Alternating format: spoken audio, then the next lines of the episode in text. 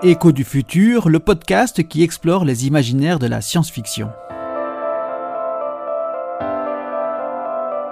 En partenariat avec Monde Numérique et Spaceable, l'observatoire de prospective spatiale du CNES. Le film Outland de Peter Yams ne fait pas partie des blockbusters du cinéma de science-fiction. Et pourtant, discrètement, il a marqué profondément l'imaginaire collectif. Sorti en 1982, Outland propose une vision de la vie au quotidien et des activités économiques dans l'espace. Et le film pose des questions auxquelles on n'a toujours pas trouvé de réponse. Le générique du film nous apprend que l'action va se dérouler dans une station minière à la surface de Io, un des satellites de Jupiter. De toutes les lunes de la géante gazeuse, elle en est la plus proche. Avec ses 400 volcans en activité, conséquence des forces de marée dues à la proximité de Jupiter, Io est l'objet le plus actif du système solaire, hormis notre Terre. Il rejette dans la petite atmosphère de la Lune des composés de soufre dont les panaches s'élèvent jusqu'à 500 km d'altitude. À la surface de ce satellite de 3640 km de diamètre, on ne pèse que un sixième du poids ressenti sur Terre, car Io a une taille similaire à la Lune terrienne. À ce sujet, tout le monde garde en mémoire les images en noir et blanc des différents équipages américains qui se sont succédés à la surface de notre Lune de juillet 1969 à décembre 1972. Engoncés dans leurs combinaisons plus ou moins rigides, les astronautes avancent avec prudence par petits bonds. Si on transpose ces gestes prudents à l'excès dans un habitat pressurisé, on mesure l'adaptation qu'il faudra pour prendre un gobelet ou un outil et reposer ce même objet. Évidemment, ce sera moins compliqué qu'apprendre à vivre en apesanteur. Mais à terme, cet apprentissage devrait concerner un nombre d'individus bien plus grand que les quelques centaines d'astronautes entraînés à se rendre dans l'espace depuis la deuxième moitié du XXe siècle.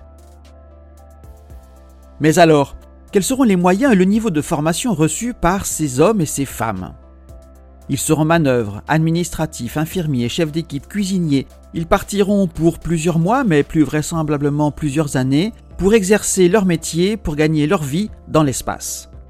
Dans la foulée, il faudra aussi sûrement repenser les objets mêmes du quotidien. Le générique du film continue à nous informer. Il nous indique que la station minière reçoit la visite d'une navette une fois par semaine. Ce vaisseau provient d'une station spatiale dont on ne sait rien de plus que le temps de trajet entre les deux installations humaines. 70 heures, soit l'équivalent du voyage Terre-Lune des missions Apollo.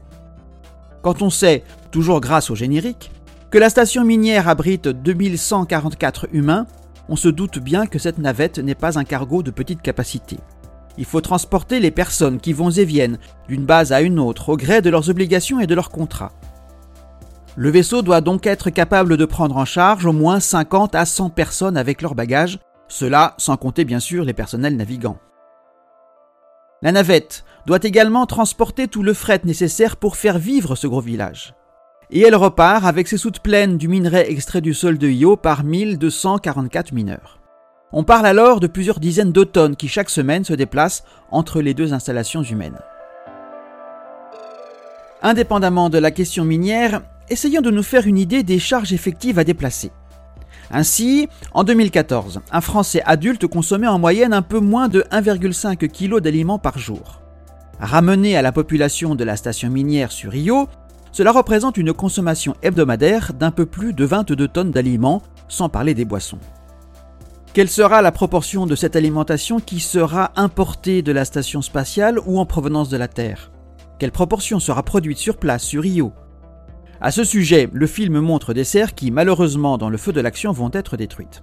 Là, en plus de fournir un espace de détente, des fruits et des légumes semblent être produits. Ces végétaux doivent sûrement agrémenter l'assiette des femmes et des hommes qui vivent et travaillent à la surface de Io. Mais les plantes, comme les humains, ont besoin d'eau. Or, d'après les dernières études, il semblerait bien qu'il n'y ait que peu ou pas d'eau sur Io. En effet, la proximité de la géante Jupiter aurait volatilisé de la surface de la Lune les éléments les plus légers volatiles. Il faut s'éloigner de Jupiter pour trouver de l'eau sur une lune jovienne. Il faut aller jusqu'à Ganymède ou Europe. Alors, s'il venait un jour à l'idée de nos descendants de s'installer sur Rio, il faudra prévoir d'y importer de l'eau. Et cette charge sera à prendre en compte en permanence car même si cette future base sera sûrement construite sur un modèle d'écosystème en circuit fermé, il y aura toujours des pertes. Mais revenons au film.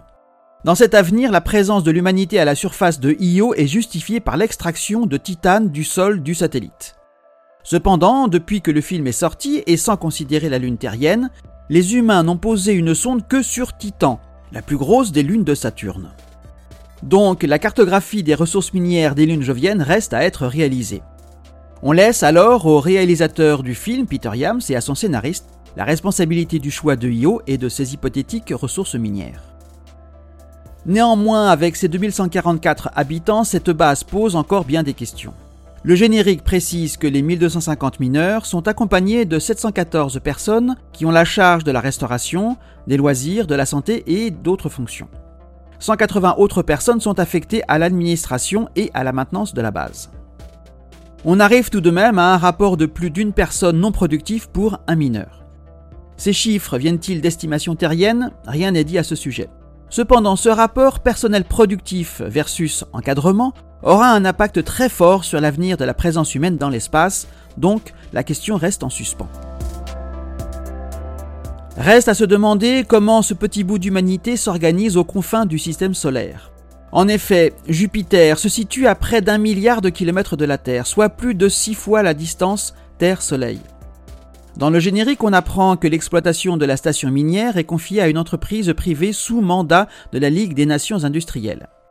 Cela veut-il dire que dans cet avenir, la compétition entre les nations est toujours vivace et que des lobbies de nations agissent pour tirer profit des ressources spatiales?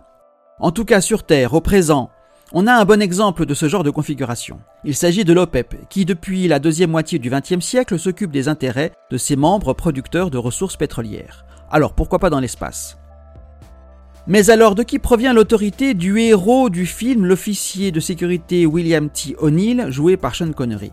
Le directeur de la station minière ionienne, chargé d'en assurer le meilleur rendement, ne se gêne pas pour rappeler à O'Neill que le vrai patron sur Rio, c'est lui le directeur. Dans le même esprit, quel est le statut de cette station spatiale qui, malgré la distance, projette son influence sur la station minière? Est-ce une structure propriété de l'exploitant mandataire de la mine? À moins qu'elle n'appartienne à ces nations spatiales qui se sont organisées en ligue. Mais surtout, a-t-elle la taille nécessaire pour, en cas d'urgence, accueillir tous les humains qui travaillent dans ces installations industrielles spatiales? Et la navette qu'on apercevra à peine pourrait-elle être adaptée pour embarquer un très grand nombre de personnes? À moins que dans cet avenir il soit admis que la vie dans l'espace comporte des dangers qu'il faut assumer au risque de la mort, toutes les éventualités ne pouvant pas être envisagées, assurées. En tout cas, les conditions de vie spartiates décrites dans le film vont dans ce sens, tout comme le florissant trafic de stupéfiants auquel Sean Connery va s'opposer.